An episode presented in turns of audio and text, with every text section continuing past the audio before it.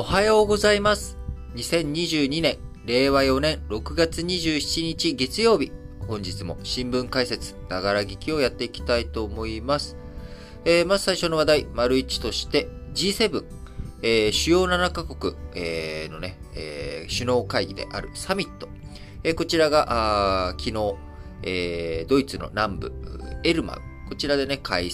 開幕されました。えー改めて G7 構成国ですけれども、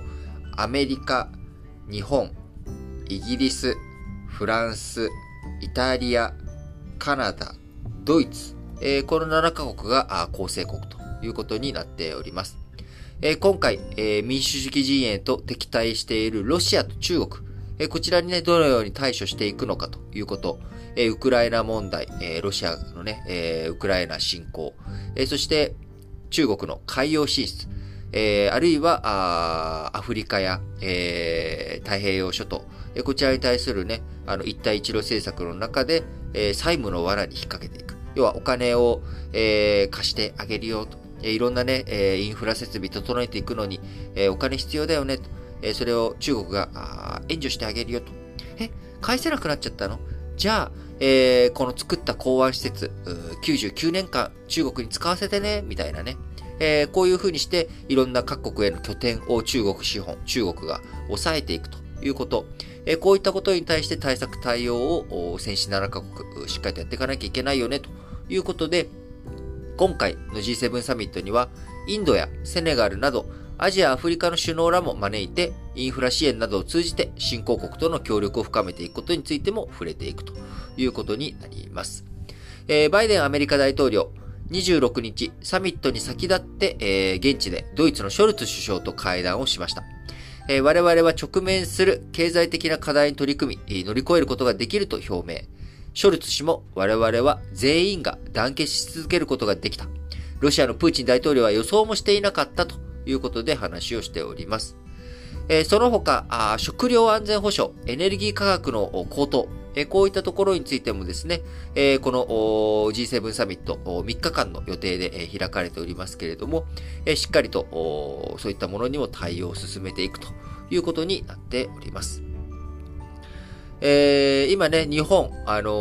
ー参議院選挙、選挙戦のね、真っ只中ということになっておりますが、えー選挙中ですけれども、えー岸田文雄首相、この G7 サミットに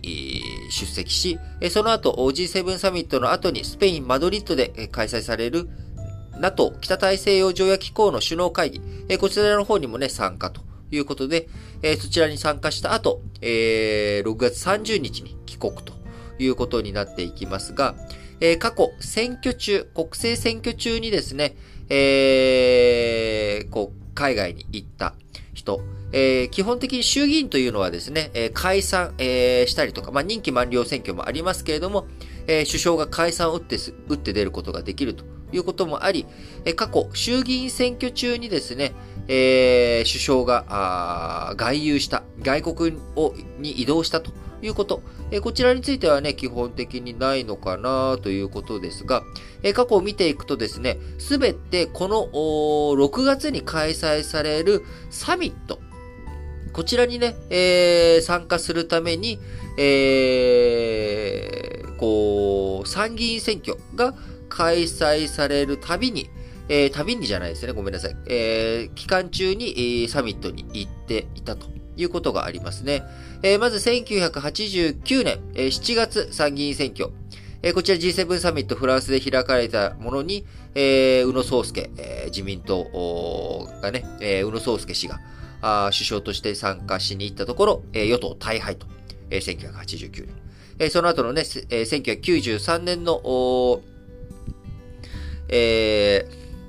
こう、55年体制の崩壊につながっていく、まあ、選挙敗北と。えー2001年7月参議院選挙。えーこちらはね、当時は G8 ということで、ロシアも仲間に入れてやろうというふうにしていたあ G8 サミット。こちらイタリアで開催されましたが、えー小泉純一郎、2001年7月、彼がね、えー首相になってまだ1年目の、